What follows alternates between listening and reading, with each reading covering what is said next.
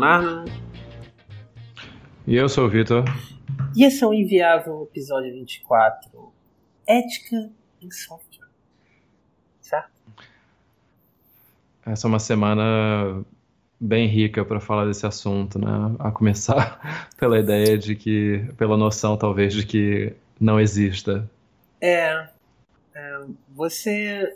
Como é que você quer começar isso, Vitor? Talvez a gente define o que, que é ética, assim, em geral? Ou... Pode ser uma boa, pode ser uma boa. Um, bom, aquele, aquele momento, né? Wikipédia que tudo sabe, nada mente. Sim, exatamente. Né, a, a, a Wikipédia define ética ou filosofia moral como um ramo da filosofia que trata da sistematização, defesa e recomendação de conceitos de boa e má conduta. Ela cuida de questões de moralidade, definindo coisas como bem ou mal, certo, errado, virtude, vício, justiça e crime. E é um assunto né, grande pra caramba que está sendo estudado aí desde o do nascimento da, da filosofia, né, como a gente conhece. Isso faz parte da, do, do, saber religioso também, né, muito da religião é uma sistematização de conduta, né, é uma ética. E nesse episódio, acho que falando do, especificamente do software, né, a gente está falando de ética aplicada, né, de ética profissional. Uhum. E aí a gente sempre tem aqueles exemplos básicos, né? Medicina, engenharia, né? o médico ele tem o, o lá o, o, voto hipocrático, ele, ele é obrigado sempre a, a oferecer socorro a quem precise, né? ele tem uma série de condutas que ele tem que seguir para ser considerado um, um, bom praticante da medicina. A mesma coisa com um engenheiro ou com a engenheira, né? que quando pro projetam alguma coisa tem que se preocupar com segurança, tem que se preocupar com acessibilidade, né? Tudo isso compõe uma ética profissional, né? E a ética profissional ela também pode ser uma visão de mundo de uma empresa, né? Uma empresa ela pode dentro do seu métier, dentro da sua área de atuação, definir quais são os valores que ela tem, o que é o certo, o que é o errado, o que é o bom, o que é ruim. Né? Então é, isso vai definir o quão transparente uma empresa é, o quanto ela cobra a responsabilização dos próprios funcionários, como é que ela trata a confidencialidade, como é que ela trata a privacidade dos clientes. Né? Então, tudo isso é parte de uma visão que é muito de uma empresa. Né? Você pode ter uma ética humana, né? uma ética, uma moralidade maior, isso pode informar a ética da empresa, mas a presença ou ausência de certos valores na empresa vão determinar se, se coisas em outros âmbitos consideradas éticas vão ser feitas ou não. Certo. E, bom, acho que talvez a gente pudesse falar do que aconteceu essa semana, né, cara?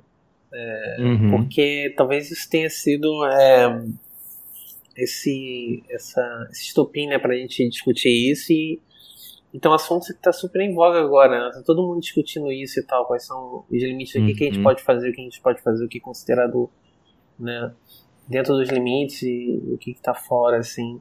É, então, é, sei lá, vamos introduzir mais ou menos o que aconteceu nessa semana. É, basicamente uhum. aconteceu algo que a gente já sabia que acontecia, né? Mas que é, não, me surpreende muito a gente ter levado todo esse tempo para para sei lá, cara, realizar isso, sabe? Ou, uhum. ou para dizer que isso era um problema, né? Não, é difícil para mim, isso para mim me incomoda um pouco a gente não é, ter conseguido fazer nada sobre isso antes, ou não, ninguém ter falado nada, né?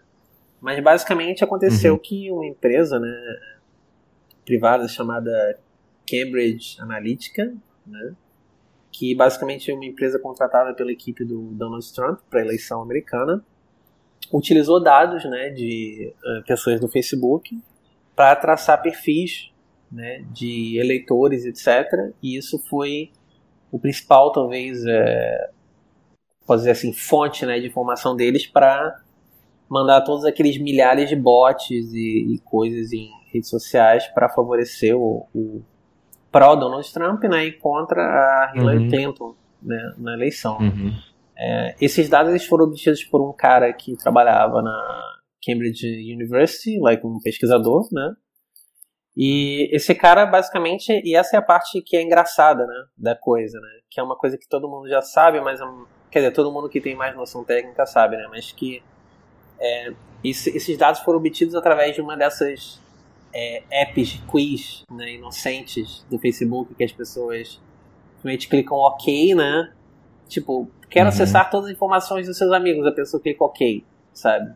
Uhum. E, e, basicamente era uma app que era um quiz, acho que o nome da app era é, Your Digital Life, ou, ou, I Love Your Digital Life. Era, cara, uma dessas apps genéricas de quiz, certo? Tipo, era isso, né? Uhum. E o, o cara que era o pesquisador, ele, uh, de acordo com ele, né, ele falou que isso é uma coisa que todas as empresas faziam, né, todos os developers que faziam app no Facebook, isso era uma prática comum para eles, criar essas uhum. apps uhum. e colocar essas coisas, e que ele achou que ele não estava fazendo nada de errado. Porém, né, é, o que o Facebook afirma né, é que é, nos termos de, de, de condições de serviço, tem um disclaimer né, dizendo que você não pode usar é, esses dados para uso é, comercial. Né? Uhum. Então, essa, esse, essa é a discussão, né? esse é o cenário. Né? Então, agora, uhum. depois que as pessoas descobriram isso, aí agora acho que, se não me engano, o governo inglês né, quer fazer inspeção nesses servidores da, dessa empresa para entender exatamente o que aconteceu. Uhum o próprio Facebook está tomando, tentando tomar providências né, para apagar o fogo ali e se posicionar. Nesse meio tempo, todas uhum. as ações do Facebook né, despencaram né, é, na bolsa, né, porque isso é um mega escândalo e tal. E acho que é isso, né? É, alguma coisa eu perdi? É, é nossa, é só, só para dar mais informações assim. O, o aplicativo que eles fizeram ele foi utilizado por mais ou menos 320 mil pessoas, foi o número que eu vi. É, e 320 mil pessoas são muitas pessoas, mas provavelmente não a quantidade de gente suficiente para virar uma eleição.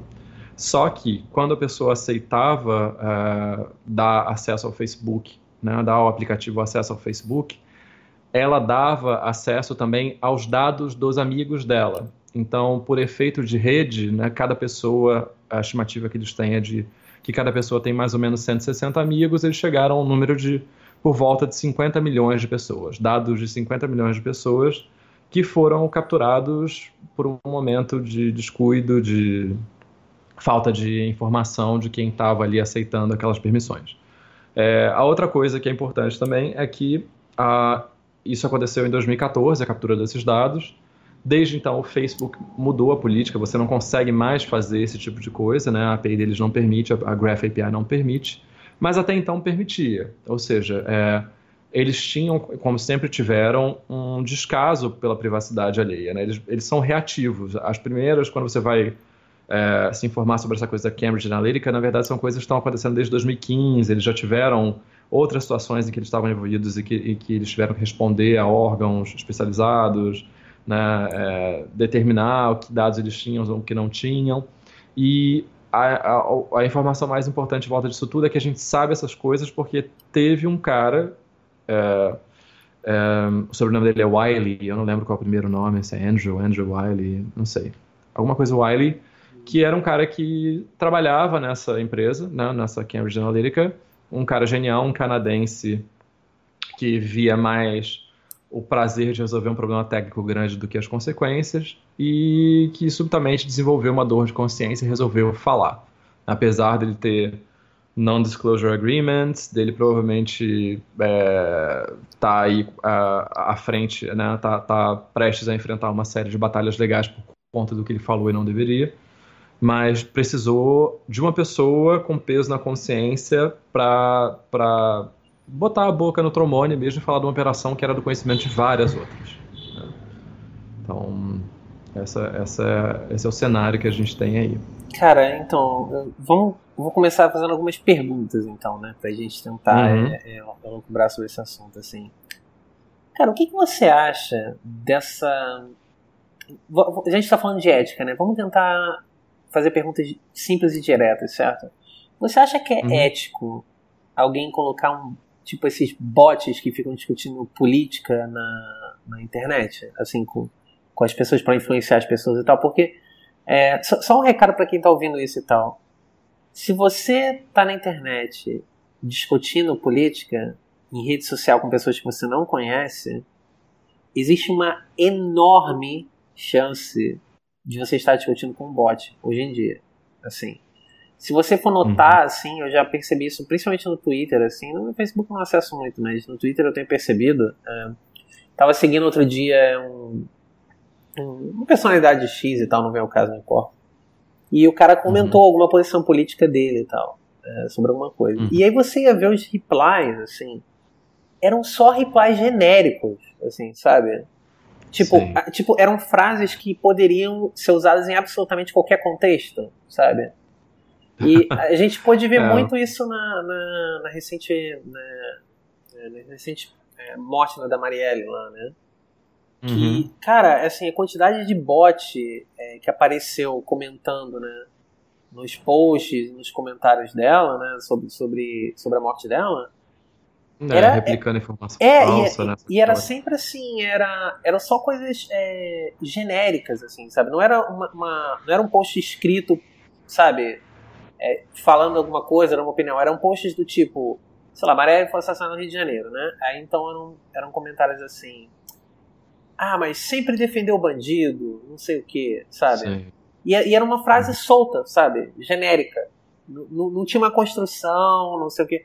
Você ia lendo as frases, eram mais da metade das frases em qualquer post eram assim.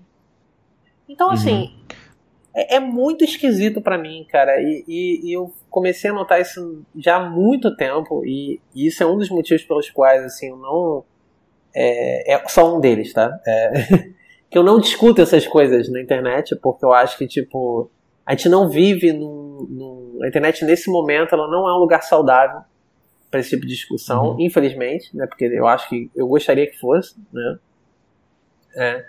Mas então, assim, é, você acha que é ético o cara colocar esses bots para ficar discutindo essas coisas ou falando frases genéricas e tal?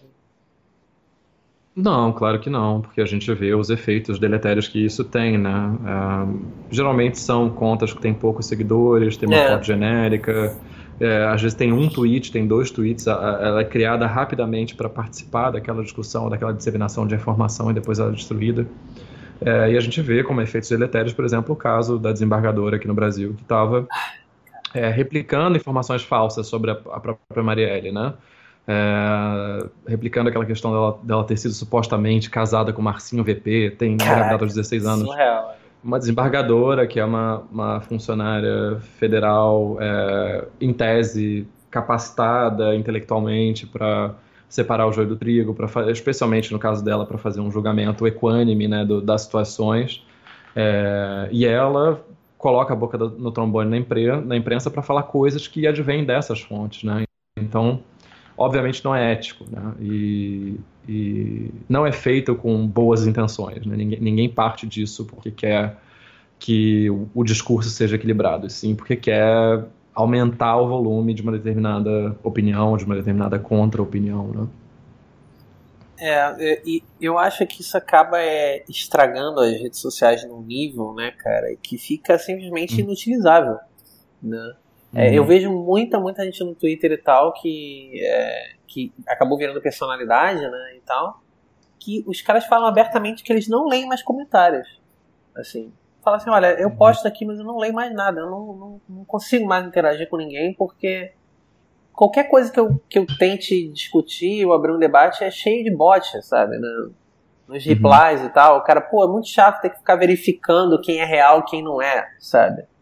O uhum. negócio uhum. chegou num nível assim muito escroto, cara. Realmente que que, pô, muito é. chato. E, e, eu dou risada até. Eu acho realmente engraçado quando eu vejo pessoas que eu conheço discutindo com bot. Isso é que é a coisa mais, uhum. sabe, assim, surreal, cara, assim. É, você entra nessas páginas de Facebook, né? Tipo, sempre tem alguma coisa, né? Movimento pró, sei lá o que, liberdade, whatever do Brasil, sabe? Sempre tem um nome desse, né? uhum. né? Genérico e tal. Uhum. Cara, você olha as discussões. Sério, entra nos comentários pra você ver. Cara, quantas das pessoas ali são reais, cara? Tipo, eu, eu garanto uhum. que menos da metade. Eu garanto. É só você. Você vai lendo só comentários genéricos. Assim, só comentários genéricos. Assim, assim ou Não. o povo tá emborrecendo num nível, cara, que é confundível com bot dummy, sabe? Ou uhum.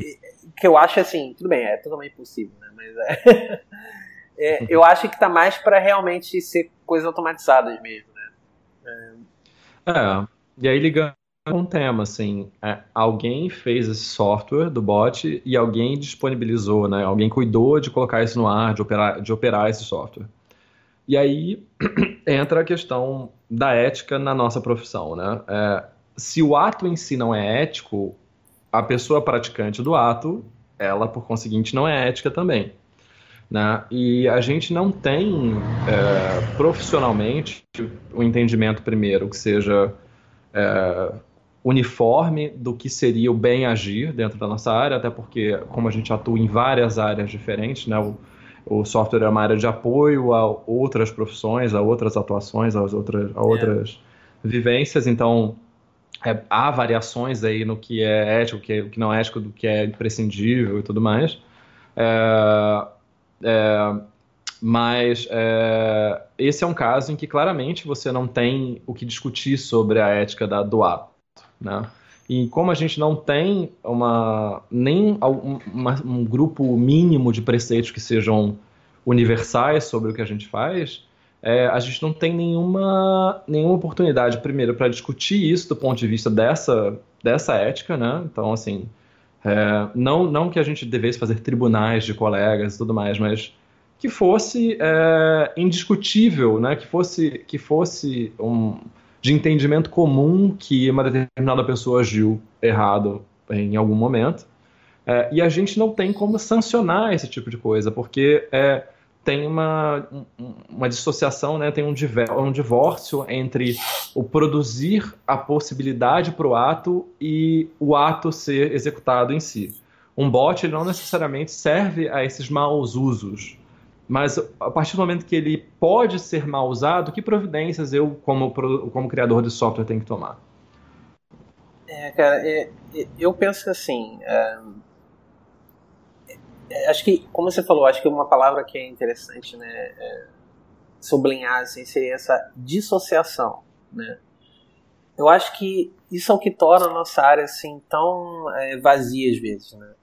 As pessoas estão programando, né, é, alguma coisa, ou estão criando um produto, etc., de uma forma tão dissociada do que o produto realmente é, sabe, que isso acaba tornando uma experiência assim vazia, né, para quem está trabalhando, né, porque como você falou, às vezes o cara só está interessado em resolver um problema complexo, né, e o cara simplesmente esquece que para que lhe serve, sabe?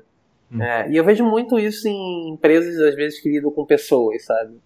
As pessoas estão tão hum. interessadas em ah, eu vou fazer uma conversão disso, eu vou fazer não sei o que daquilo, e as pessoas realmente esquecem que existem seres humanos usando aquilo, sabe? Do outro lado, e uhum. seres humanos que são impactados por aquilo, e que aquilo é uma experiência que existe uma interseção daquela, daquela aplicação, alguma coisa, com a vida real das pessoas, sabe? Sim.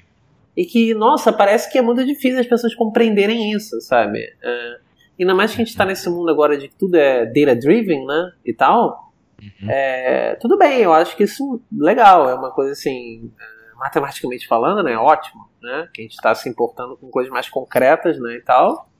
Mas isso vem com outro lado também, que é essa questão de que acaba desassociando mais ainda, né, os usuários do que você está fazendo, porque você passa a olhar só números, né, e os números uhum. cada vez mais, sabe, é, grandiosos e, e, não genéricos, mas cada vez mais condensados, né, né então você para de, de realmente olhar os detalhes, você para de realmente olhar como que as pessoas realmente se sentem usando aquilo. Né? Acho que um bom uhum. caso é, é, uma boa.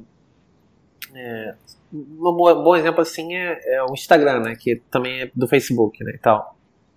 Uma coisa que o Instagram faz, que é, que é escroto, né? E tal, que é basicamente assim, quando você posta alguma coisa, né? É, isso, isso, tudo bem, vamos lá. Eu não tenho certeza disso, tá, gente? Eu só li isso, né? É, pode ser totalmente fake news. Eu posso estar sendo uma vítima de fake news agora, mas eu uso bastante Instagram por causa da fotografia, então eu posso dizer que isso é uma experiência que eu tenho, certo? Então, você posta alguma coisa no Instagram, então, whatever, tantas pessoas deram like nessa foto, certo?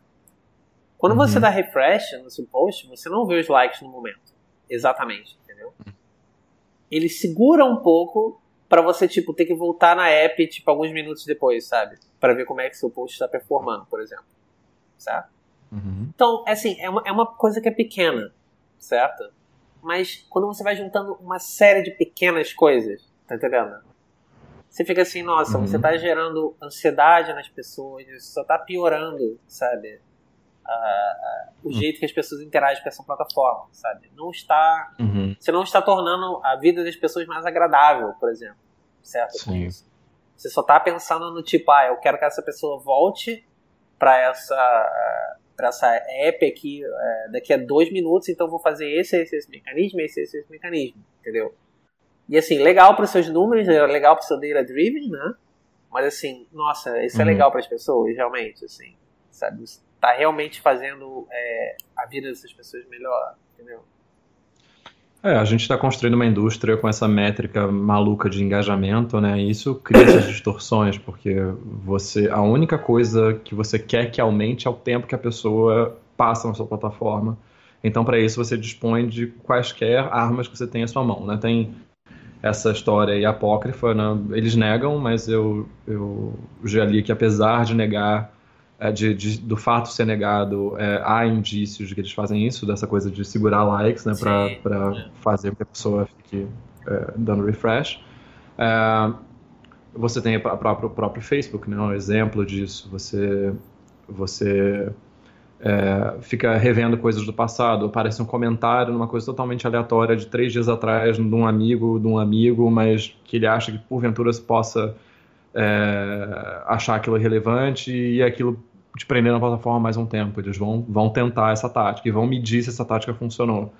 É, ninguém mais, pelo menos é, ninguém que está investindo em software, quer lidar com software que sirva a um propósito num, num espaço de tempo determinado e que não consuma a vida inteira da pessoa. Né? Então, acaba que os incentivos estão todos nisso aí. E isso também cria né, uma série de oportunidade para comportamento que de outra maneira não seria ético, né? não fosse esse incentivo monetário tão, tão evidente. É, cara, é... E, e é realmente assim. É... Uma coisa que é boa assim disso acontecer é que as pessoas realmente começam a abrir o olho, né, e tal, para esse tipo de coisa. Porém, cara, é... uma das coisas que eu lembro que uns anos atrás eu tava quando, quando eu estava começando a fazer as questões, a tentar divulgar minhas fotos e tal na internet, eu falei, pô, devo investir no Instagram, sabe? Sim ou não, né? E uma coisa que as uhum. pessoas falavam muito para mim era assim, é, para mim não, né? Mas que existia material na internet, né? Uh, ah, eu não acho legal investir no Instagram porque amanhã você nunca sabe se o Instagram ainda vai existir ou não, certo? Uhum. E aí eu, uhum. quando eu lia isso, eu falava assim, cara, porra, olha o Instagram, olha o Facebook, sabe? Eles são gigantes, assim. Né? Óbvio uhum. que eles uhum. nunca vão deixar de existir. Né? Então a gente tem essa impressão de que são coisas que vão durar para sempre, né? É, uhum. Que realmente as empresas chegaram num ponto que elas não vão mais ter problemas e tal. Mas aí acontece uma questãozinha dessa né, da Cambridge Analytica, né? E mostra assim o quão frágil é esse castelo de cartas, assim, sabe? Que às uhum. vezes do dia pra noite as ações da empresa caem, sei lá, 60%, sabe? E tem uma uhum. mega, sei lá, publicidade negativa, né, e tal, e as pessoas começam na plataforma quando você vê se, se, por exemplo, nesse momento agora, né, que a gente tá, né, de questionar Facebook, que privacidade, as pessoas estão começando a ficar mais atentas a isso, né? Se surgisse, uhum. assim, uma outra aplicação, sabe, com uma outra pegada de privacy, etc., como a de Facebook, sabe? Num momento crucial como esse, sabe? Será que o que, que, será que aconteceria, né?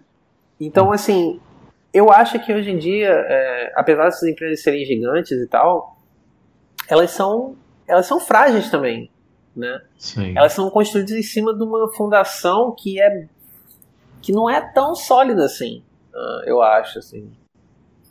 Uhum. É, não sei, assim. Uh, você acha que, por exemplo, você é, acha como, que o Facebook como, como pode tudo... acabar? Assim, um dia pode simplesmente. Acho. Acho, eu acho, eu acho, eu acho que eles já vêm, né? Eles tiveram esse primeiro trimestre do ano, foi o primeiro trimestre de, de, de encolhimento deles na base de usuários. E o envolvimento que eles tiveram com toda essa questão da, da, das eleições americanas, né, que foi uma grande história, foi, foi uma coisa muito investigada e ainda está sendo investigada, porque, abrindo um parênteses, né, o, a, há toda uma, uma linha de pensamento que começou a ser explorada e que está cada vez mais embasada em dados, é, que, que diz que a, as plataformas de publicidade do Google e do Facebook foram determinantes para que mensagens falsas, né, fake news, como a gente tem chamado hoje em dia, né, notícias fabricadas, fossem disseminadas no período de eleição e que isso, indubitavelmente, teve um efeito no eleitorado americano. Né? É, então, você tinha coisas como a famosa notícia de que o Papa Francisco teria apoiado Donald Trump, uh, quando foram traçar a origem disso veio de uma, de uma fábrica de fake news lá na Ucrânia. É, tinha as, as, notícias falsas sobre a Hillary, que a Hillary fazia rituais satânicos, que Nossa, ela e uma, uma galera e uma galera tinha um, um, sei lá, tinha um porão debaixo de uma lanchonete, uma coisa assim. Caraca, essa história foi bizarra, assim, cara, eu lembro disso, cara. Assim, era, era tão engraçado, cara, era tão surreal, saca? Que é. assim, cara, eu ficava assim, meu Deus, cara, tipo, quem é que acredita nisso? Mas várias pessoas acreditam, cara. Acredita. Isso é que não, é o pior. Um, um, quando isso começou a ser investigado, no ano passado teve, eu não lembro qual foi a, a emissora, se foi a MSNBC ou se foi a CNN, que juntou um grupo de, de votantes, do, de eleitores do, do Trump e apresentou notícias falsas e mostrou que as notícias eram falsas e as pessoas não arredavam pé de que aquilo ali não era falso ou não era totalmente falso, de que o fato daquela notícia existir, na verdade, era um indício de que a Hillary era corrupta, de que a Hillary, Hillary isso. Não vem o caso se ela é corrupta de fato ou não, se ela é mancomunada com bancos ou não. O fato é que as, aquelas notícias que eram disseminadas em que as pessoas acreditavam não eram factuais, eram fabricações. E elas não eram fabricadas só porque havia todo um plano de de transformar a democracia americana numa coisa diferente que os russos pudessem dominar. Não tem só esse interesse. Tem o interesse básico de que o melhor jeito de ganhar dinheiro na internet é com publicidade. Então, essas fábricas de conteúdo na Ucrânia, né, na Estônia, tem nesses lugares assim, elas não elas estão interessadas em criar burburinho, em criar cliques, em criar views, porque aquilo ali retorna para eles eles em forma de, de de dinheiro de, de anunciante. Então, é, independentemente da, de um motivo nefasto, há essa questão dos incentivos, né? Se o jeito de ganhar dinheiro é esse, eu vou trabalhar o sistema de modo que eu seja beneficiado por ele. E, e aí voltamos à questão da ética, né? Se eu, como profissional, tenho em mãos essas ferramentas, esse certamente não é um bom uso dessas ferramentas. E aí, qual é o papel do Facebook e do Google quando eles são utilizados para esses fins? É, o Facebook, por exemplo, também ficou famoso nessa época com a possibilidade de, de negar, por exemplo, certas publicidades para grupos étnicos, como negros, ou para focar em certos grupos étnicos, como é, extrema-direita, é, grupos étnicos, não, perdão, grupos políticos, como extrema-direita, hum. né, como membros de, de, de, de pensamento extremista. Então, se você tem essa granularidade e essa granularidade te permite é, é, direcionar conteúdo para pessoas que, assim, estou falando do ponto de vista de uma pessoa provavelmente centro-esquerda, né? Vou, vou, vou, ser apedrejado por isso, mas assim, é, é, é, eu acho que é questionável por todo mundo que tem a cabeça mais ou menos no lugar o papel positivo que essas pessoas e que esses grupos têm na sociedade. Né? Acho que não tem um papel positivo. A gente viu em Charlottesville no ano passado. Ou no início é. desse ano? No ano passado. Vamos só deixar a, uma coisa. Marcha... Só deixar uma coisa clara aqui. Quando a gente está falando. Que, que você mencionou agora centro-esquerda, talvez as pessoas possam entender errado. A gente está falando. Quando a gente fala extrema-direita, gente, a gente não está falando de, de você que, sei lá, tem pensamento liberal, sabe? Ou que você é uma pessoa que é posicionada à direita. Totalmente ok, sabe? É, a gente tá falando de pessoas, sabe, neonazistas, né? É disso que a gente tá uhum. falando, tá? Só para deixar claro que uhum. quando a gente tá falando de, de extrema-direita é isso, tá? Não é, não é você que, que curte o Fernando Henrique Cardoso, entendeu? É, é outra coisa, tá? Desculpa, pode prosseguir. É, então, assim, é, tudo isso, sabendo que você pode usar essas tecnologias e que você, ao prover essas tecnologias, você cria plataformas e câmaras de eco e câmaras de amplificação para essas mensagens, como é que você deve agir? Né? É, se eu sou o engenheiro que tem que o engenheiro de software que tem que colocar essa funcionalidade de poder direcionar para a extrema direita, que perguntas eu tenho que fazer para mim mesmo e que objeções que eu tenho que levantar é, quando eu sou incumbido dessa tarefa? É, cara, é... eu acho que assim, é, isso é uma coisa difícil de você ter um, é... digamos assim, um framework mental, né? Assim, de tipo, uhum. o que, que você tem que perguntar e tal. Eu acho que, porque eu acho que isso é diretamente ligado ao que, que você considera ético para você, né? Eu sei que existe o conceito de ética no geral, mas as pessoas têm visões distorcidas disso às vezes, entendeu? Uhum. É, te, eu acho que isso é muito, muito ligado a, a não vou dizer personalidade, mas é, a pessoa mesmo, né? Tem, porque, assim, uhum. assim, tem pessoas que não não conseguem enxergar que determinada coisa não é uma coisa ética, você tá entendendo? Tô falando. Uhum, eu, eu uhum, acho que uhum. isso o que não é bom, tá? Eu não acho que seja uma questão de ah, diversidade de opinião. Não, eu não acho. Eu acho que isso é péssimo, né? Quando uhum. a gente. A, mas a realidade é que muita gente perde a perspectiva do que, é ético e o que, que não é no trabalho, né? Uhum. Eu acho que isso, isso é uma coisa comum, assim, na nossa área, né? Até você uhum. pode ver, a gente falou no episódio passado de gestão de pessoas, né? É, Sim. Só recapitulando, a gente mencionou é, algumas é, Acho que não no episódio passado, mas acho que a gente já mencionou, por exemplo, é, assédio moral em outros episódios. Né? Uhum. Tem muitos gestores que não conseguem visualizar que o que eles estão fazendo é assédio moral.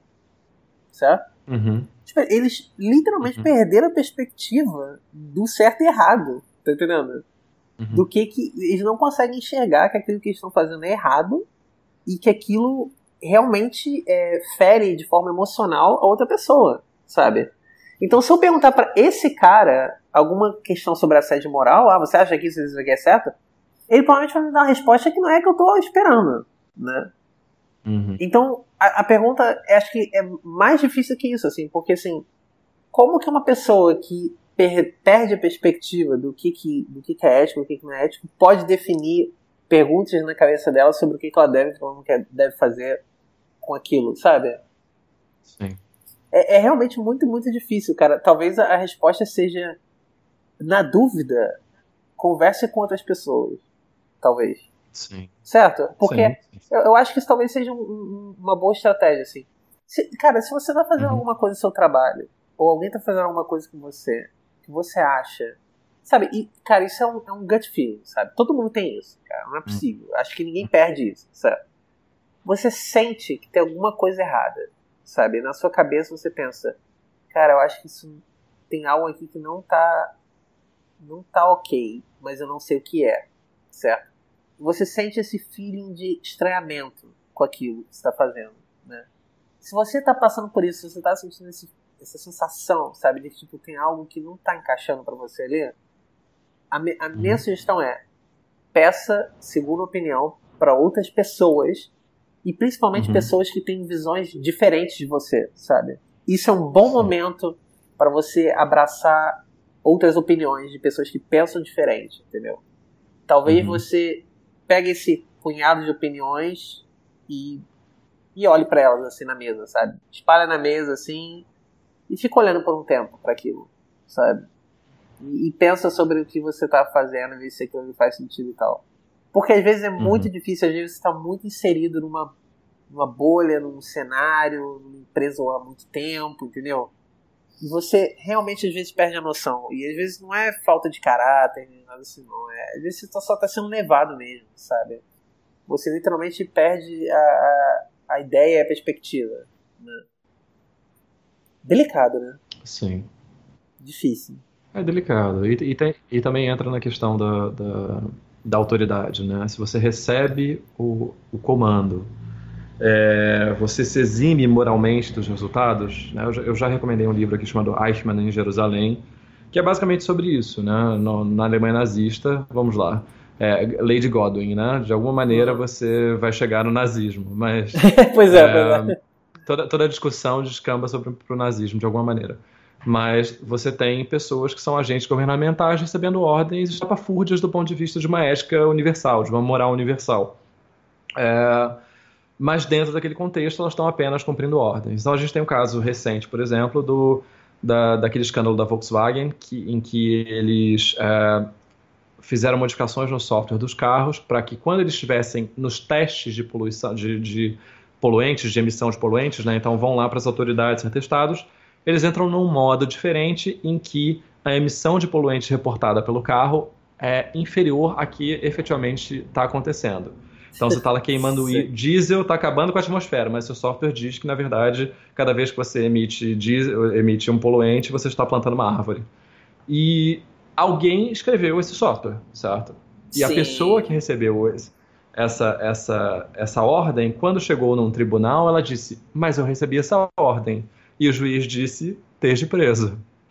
Você é. tinha iniciativa naquele momento para negar aquela ordem, para expor aquela ordem porque, de certa maneira, é crime de prevaricação, né? Eu estou cometendo um crime em nome de outra pessoa, eu sabia do crime e eu não falei nada para ninguém. Então, eu estou cometendo um crime por tabela, logo eu tenho responsabilidade por ele.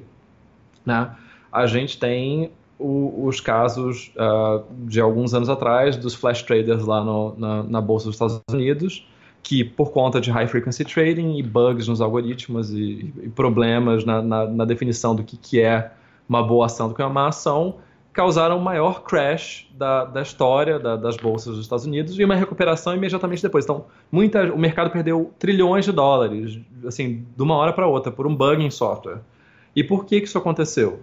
Porque é, ninguém que está ali desenvolvendo aquele software tem como preocupação, e ninguém acima de quem está fazendo esse software, ou seja, o chefe dessa pessoa, não tem a preocupação com qualquer impacto ético de um erro, de uma falha no software. Né? Simplesmente eles vão pegar, eles sabem que eles podem se escorar em, em, em dinheiro do governo, se acontecer alguma coisa muito grave, o, a, o, governo vai cuidar da economia.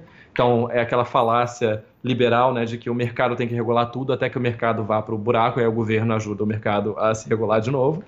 É, mas é, a, a, as pessoas se sentem por conta da, da, da possibilidade de fazer uma coisa por meio da tecnologia, é, impelidas a fazer essa coisa, sem se perguntar se aquela coisa deveria ser feita. Um, uma outra coisa que está acontecendo agora também, né, só para ficar nessa minha logorreia aqui, é, a gente tem esse super advento e agora uma contração, mais ou menos, pelo menos na, na mídia, da, das criptomoedas. Né?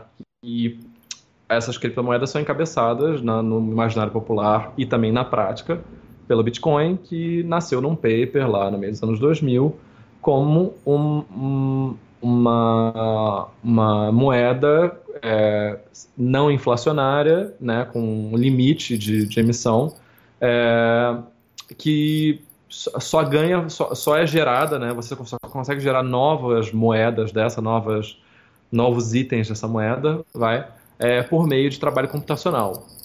Beleza, linda ideia, maravilhosa ideia. É, é, é, uma moeda que não tem dono, que é anônima, que você pode usar para qualquer coisa sem que isso seja levado de volta a você. Então, obviamente, os primeiros usos foram os, os piores né? possíveis, né?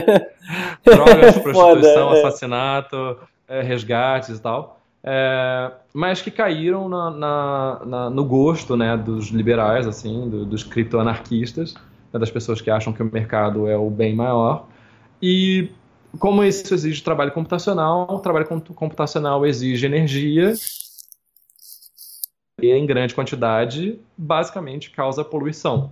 Então você tem lá a maior quantidade de, de, de, de geradores né, de criptomoedas, são computadores, são data centers na China.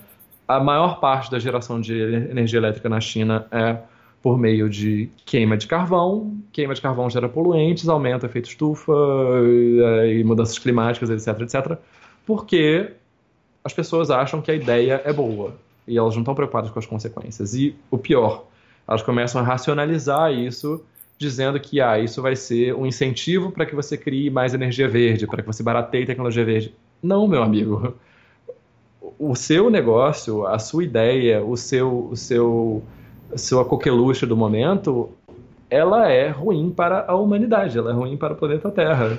Para um pouquinho, pensa não no que, que você vai ganhar 100% na sua moeda de um mês para o outro, mas sim que daqui a 50 anos a gente tá, vai estar tá vendo um planeta 3 graus mais quente. Né? É, é disso que a gente está falando. E a, a visão é muito curta e há até aquela, aquela aquele misticismo tecnológico, né, de que a tecnologia vai resolver o problema que a tecnologia criou. Né? Então, qual é a solução para a tecnologia? Criar mais tecnologia.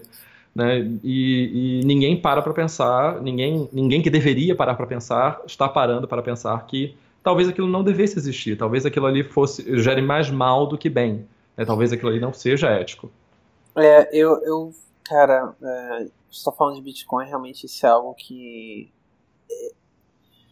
Cara, Bitcoin é a mesma coisa que, é, sei lá, cara, usuários de, de Vim e Max, incluindo nós aí, é, uhum. e, e vegans e, e pessoas que fazem crossfit, né? É, tipo, como você sabe que alguém opera com bitcoins? Você não precisa perguntar, a pessoa vai te dizer, né? É, essencialmente, né? É, isso inclui todo esse grupo e tal. Não, não sou contra nenhuma dessas causas, né? A gente acha, tipo, tudo excelente e tal. Mas é só, uhum. só essa pequena piada, assim, que a pessoa se sente na obrigação de te. Você tem um minuto pra, pra ouvir sobre a palavra do nosso é, onipresente Deus Bitcoin, sabe? E você, uhum. porra, não. tipo, entendeu? É, um, uma parada muito interessante aconteceu com essas questões de Bitcoin, né? Claro que a gente tá falando de energia do planeta e tal é, você tá um problema muito mais, diria, muito problema de primeiro mundo, né, e tal. É, uhum. a, o preço das placas de vídeo para computador, por exemplo. Né? Uhum. Hoje em dia, o preço das placas de vídeo basicamente disparou no nível que pessoas que precisam de placas de vídeo para fazer outras coisas, tipo, sei lá, processamento de imagem, ou, sei lá, jogar computador, qualquer coisa. Cara, será que jogar computador é uma coisa muito velha? Eu tô, tô sentindo isso agora. Eu me senti, eu senti que eu senti que eu ultrapassei o limite agora. Eu acho que, hum. cara, estou realmente ficando velho. Enfim. Uh, tem gente que quer montar um, um PC para game, pronto, mais moderno agora. É, e, e, cara, hoje em dia tá, tá bizarro, né? É, a pessoa trabalha com qualquer coisa de imagem, vídeo também. Tá muito, muito caro. Por quê? Porque, cara, todo mundo compra isso, né? Pra fazer minerar Bitcoin, né? E aí, outro problema é, quando a pessoa quer comprar uma placa de vídeo usada, por exemplo, agora no eBay, quase ninguém mais compra direito, porque as pessoas estão vendo que quando o cara usa para Bitcoin, né, é, para minerar Bitcoin, ele, ele deixa a placa de vídeo no estado que nem é mais utilizável direito, sabe? E aí a pessoa uhum. quer vender isso uhum. no eBay, e aí tem. O eBay agora é cheio de placa de vídeo que a galera ficou usando aí mó tempão, sabe? Exauriu a placa de vídeo com Bitcoin, né? Então a vida útil daquela placa vai ser muito pequena, mas você não consegue saber direito, sabe? Você tem que ficar olhando uma a uma, não sei o quê. Então até para isso, até de segunda mão, agora uhum. tá morrendo porque você não consegue mais comprar e tal. Então isso chegou num ponto que parece que falaram que teve uma época que as placas de vídeo high-end, né? Tinham literalmente acabado no mercado. Não tinha mais. Sim. Literalmente esgotado. É, tinha aquela sandice, né, de que os caras compravam lotes de placas de vídeo e mandavam de avião pra China tipo, para chegar rápido para minerar mais Bitcoin. É uma coisa sim, louca. cara. Né? Sim, os caras falando que chegou num nível que literalmente o estoque acabou. Eu nunca vi isso, cara. Uhum. E assim, eu sei que a gente tá falando que, ah, mas, pô, fala sério, né? Pô, que... cara, gente, placa de vídeo, tudo é lixo eletrônico no final das contas, sabe? Tipo, olha quanto uhum. lixo a gente não tá gerando, cara, com isso, né? A gente tá detonando, cara, nosso planeta, cara, como você falou, pra, porra, minerar uma moeda virtual, cara, que ninguém usa pra porra nenhuma real, sabe? Essa uhum. é a uhum. realidade. Você vai comprar um pão com Bitcoin? Não vai, cara. Tu vai comprar alguma coisa Não, e nem Bitcoin. consegue, né? Porque você, você o, o pão vale um, satoshi na hora do almoço vale 10 satoshi na hora do Não, do e fora jantar. isso, né, você vai pagar com Bitcoin, né, o tempo de, de transação, né, tipo 40 minutos para comprar uma transação. Pois é, 40 né? minutos. É Aí, tipo, ineficiente tipo, pra caramba. Cara, gente, põe a mão na cabeça, cara. Olha o que, que você tá fazendo, cara, entendeu? Qual o sentido disso, assim? É, então, uhum. assim, cara, eu não sei, cara. É, Talvez a gente possa ter um episódio só de Bitcoin, né, cara? Talvez. Né? Uhum, então a gente uhum. possa. Talvez Não, esse, esse, seja um, episódio que a gente pode realmente trazer uma pessoa convidada, sabe? Uma pessoa que seja. É. Ah, porque assim, nós, ok, nós dois temos claramente nossa posição contra isso, né? Talvez seja legal uhum. trazer uma, uma ou duas pessoas que tenham uma posição contrária, né? E que sejam a uhum. favor da Bitcoin, talvez queiram né, mostrar um outro lado que, às vezes, nós, da nossa ignorância, né, nós estamos vendo, né? Não sei. Uhum. Uh, fica aí a ideia aí. Mas enfim, né? Acho que acho que devaguei demais, mas beleza. é, bom, bom, puxando de volta, uhum, assim, é um, um, outro aspecto que é que é que é importante, na verdade, é o mesmo aspecto, né? É, que eu citei, assim, nem sempre os motivos são nefastos, nem sempre a, a, a falha ética ela acontece por omissão. É, e o, o fato importante assim de qualquer coisa ética é que é, esse sopesar entre o bom e o ruim tem que fazer parte do dia a dia do desenvolvedor de software, da pessoa que trabalha com segurança de dados, né? Todo mundo está envolvido com o que é do alheio e que pode causar impacto no alheio. Né? Então, por exemplo, se você não se pergunta é, se o que você está fazendo é correto ou é para o bem maior, você às vezes recai em casos como a gente observa nessa, nessa ascensão de data science, é, de, de vieses, né, de tendências que são colocadas nos modelos inadvertidamente, porque a pessoa só treina o modelo com coisas que são familiares a ela, só treina o modelo com coisas que são familiares aos amigos dela. Né, então, aquele caso né, que sempre também sempre é citado, né, a gente bate na mesma tecla, mas são os casos que você vai encontrar se você procurar, né? Da, do, do reconhecimento de, de, de objetos, coisas e pessoas do Google, classificar pessoas negras como gorilas, né? É, porque é, o dataset não havia no dataset suficiente, não porque alguém colocou lá uma pessoa negra e disse que é gorila, mas simplesmente porque não havia pessoas negras o suficiente no dataset. Né? Então, eu estou, eu estou treinando aqui com as pessoas que eu conheço, que são todas meio brancas mesmo, e a partir daí eu crio uma ofensa, ou eu crio uma visão re reduzida de mundo, uma visão restritiva de mundo, uma visão que não é, seja benéfica para todo mundo, sem saber, né? Porque eu não me perguntei se eu estava sendo é, justo, completo, correto na, na minha atuação. E isso vai virar um problema cada vez maior. Primeiro, porque Data Science está super na moda. Segundo, porque todo mundo tem acesso a muitos dados hoje em dia, né? Vide Cambridge Analytica. E, e terceira, porque na nossa área a gente tem essa ética, essa ética, não vou falar ética porque não é, tá, tô, tô, sobrecarregando o termo. A gente tem essa prática meio cowboy de fazer as coisas primeiro e ver o que vai acontecer depois, né? é, é verdade, é verdade. Então você vai, você quer, você quer um resultado, beleza, deu meu resultado dentro do universo que eu conhecia, e eu não penso no universo que eu não conheço mesmo, quando der problema eu vou lidar com isso.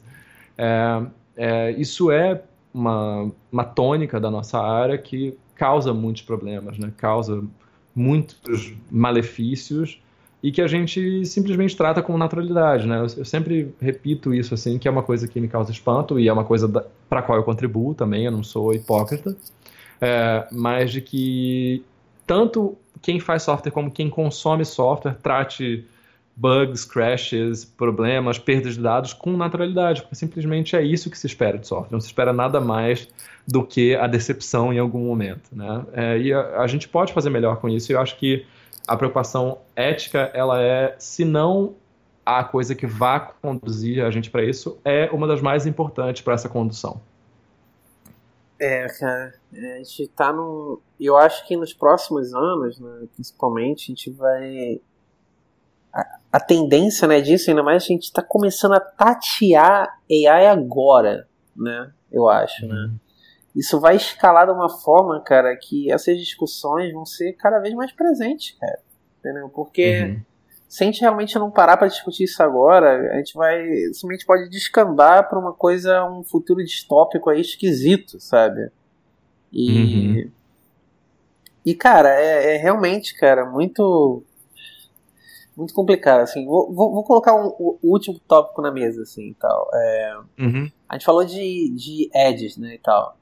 Então, olha só, eu vou fazer uma. Fiz aqui. Vou fazer aqui uma live experience aqui, certo? Uhum. eu tava guardando isso na manga e tal. Que é o seguinte. A gente ficou, fez esse episódio inteiro, né? A gente tá chegando no final do episódio de podcast aqui agora. Eu fiquei esse episódio uhum. inteiro falando do lado do meu celular com o Instagram aberto. Uhum. O tempo todo. Uhum. Né? Uhum. Beleza. Agora eu vou dar um scroll e eu vou ver quais são os ads que ele vai me mostrar. Ok? Uhum. Uhum. A gente falou de uma série de coisas variadas e ver se acha algum assunto que faz sentido com o que eu falei agora.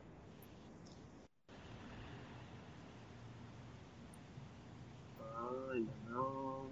Eu já fiz isso várias vezes, eu tenho certeza que vai dar certo. já vi inúmeras vezes. Uh, aqui, pronto, ok. Você quer uma uhum. conferência sobre Bitcoin, cara? Você quer, quer participar dessa uhum. conferência? Tá entendendo? É disso que eu tô falando, cara. Assim, porra, isso claramente é errado, cara. Assim, entendeu? Uhum. Isso claramente é errado. Tipo, eu, eu entro num, numa aplicação onde, tipo, o cara fala, ah, você quer postar Instagram Stories? Precisamos de acesso ao seu microfone, sabe? Aí você fala que sim, e aí o cara usa para isso, sabe? Ah, não, uhum. mas tem nos nossos termos e contratos lá numa, no parágrafo 57, sabe, que eu posso fazer isso, sabe? Ah, sinceramente, cara, porra, não fode, né? É, é, é, muito escroto, cara. Assim, isso é a prova viva, assim, de que tem muita coisa errada ainda, sabe? Muita uhum. coisa que a gente não... é, eu queria que todo mundo realmente se importasse com isso, sabe? De verdade, sabe? É. E ainda mais agora a gente é, tem... Cara, eu... É, enfim toda vez que acontece essas coisas, eu mando os links pra minha família, tipo, deletem seu Facebook, ou como deletar seu Facebook, e, e ninguém deleta. uh, eu espero que, que agora alguns deletem, né? Porque isso é seríssimo, isso é muito, muito, muito sério. É, eles sabem coisas sobre você, eles sabem coisas sobre quem não está no Facebook por conta das pessoas que estão no Facebook, né? Eles fazem perfis fantasmas. Sim. Então, assim, para que, que eles querem isso se não para vender você? Né? E, e, quem quer vender você não está preocupado se você está se sentindo bem ou se você está se sentindo mal. Eles simplesmente, simplesmente querem ter um, um, saldo maior na conta no final do dia. Né? Então, adeus você no, no momento que você deixar de ser interessante. Então, tipo, como dizem, vo vote com seus dólares, né? Vote com seus pés. Tipo, sai fora, cara. Cuida da sua vida. Né, cuida do seu bem-estar eletrônico, porque isso é uma das facetas do nosso bem-estar hoje em dia. É, cara. É isso, né? Tem uma, tem uma complicado, né, cara? Dá pra gente falar três horas sobre isso, que é, sinceramente, assim. Tem tantas ramificações, assim, de, de ética em software, assim, que. Nossa, a gente podia ficar literalmente aqui é, o, o, dia inteiro falando sobre isso e tal. Talvez a gente possa fazer daqui a um tempo uma, uma parte 2, né? Sei lá, porque tem tanta coisa uhum. errada, cara, que dá pra fazer uma parte 2, sabe? Assim, é, tranquilo. Com certeza. Uh, bom, beleza. Uh, então, temos episódio. Temos um episódio. Então, vamos para Vamos para as recomendações? Pix, Pix. Ok. Pix, Pix. Uh, quer começar, cara? Começa você ou começo eu? Pode começar. Começo eu, então. Bom, eu vou é, re-recomendar uma coisa. Eu recomendei nos, nos, primeiros episódios uma série chamada The Good Place. É, é uma comédia da NBC. É, escrita por um dos, dos autores de Parks and Recreation. E basicamente a série é uma comédia sobre ética, o que é ser uma boa pessoa. Né? Você parte do, do, do, da premissa de que existe um lugar bom para o qual as pessoas boas vão. E a personagem, uma das personagens principais, são quatro, é, ela tá lá, mas ocorreu um erro. Ela não era uma pessoa boa em vida. Só que ela quer se tornar uma pessoa boa para continuar nesse lugar bom, né? Então, o que, que é isso? E a série ela leva isso muito a sério. Ela apresenta de maneira muito bem humorada o pensamento ético de vários filósofos. Né? Tem um personagem que é um professor de filosofia moral e, e ele é a fonte de muitas piadas, mas também de muita informação. E eles vão levando isso às últimas consequências, assim, na primeira, na segunda temporada. É, dá para dar boas risadas, mas dá para aprender muita coisa também. A minha segunda recomendação é um pacote de temas para Emacs chamado Doom Themes. Eu acabei de usando um tema chamado Doom One, que eu estou gostando bastante. E minha terceira recomendação é uma série de screencasts chamada Haskell at Work, uh, de um fulaninho muito bacana é, é, chamado Oscar Wickstrom.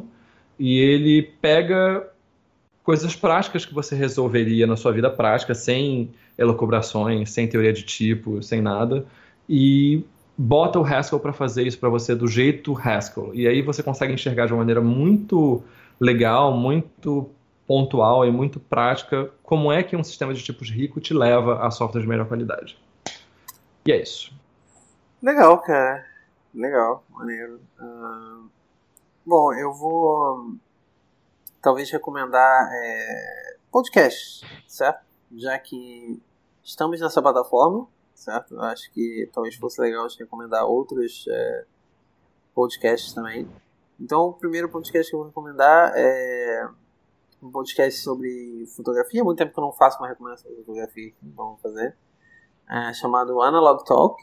É um podcast com, é, com a Chris Bart e o Timothy, é, acho que é Timothy Makeups. Uh, uhum. É, eles basicamente convidam é, várias pessoas e fotógrafos que utilizam é, equipamentos analógicos e tal para fazer é, o trabalho e a obra deles.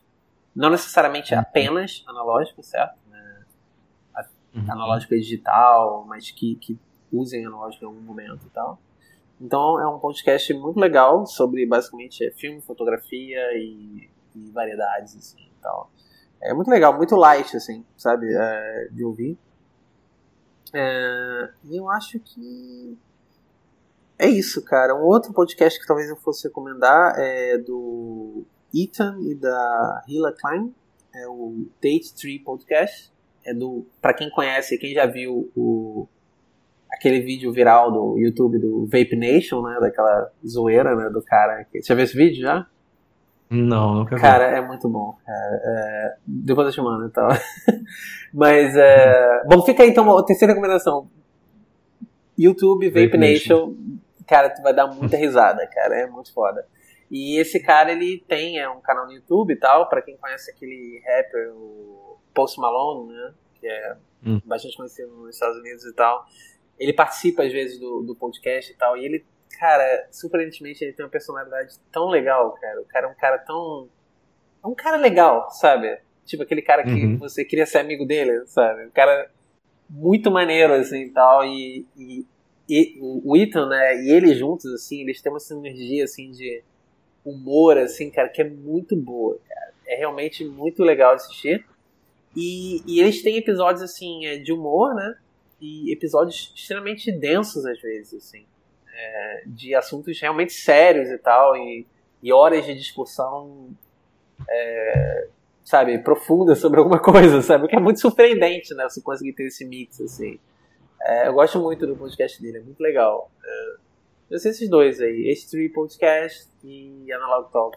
São dois podcasts que eu ouço com frequência e tal, acho que seria legal recomendar. Ambos são em inglês, né? Só pra dar um.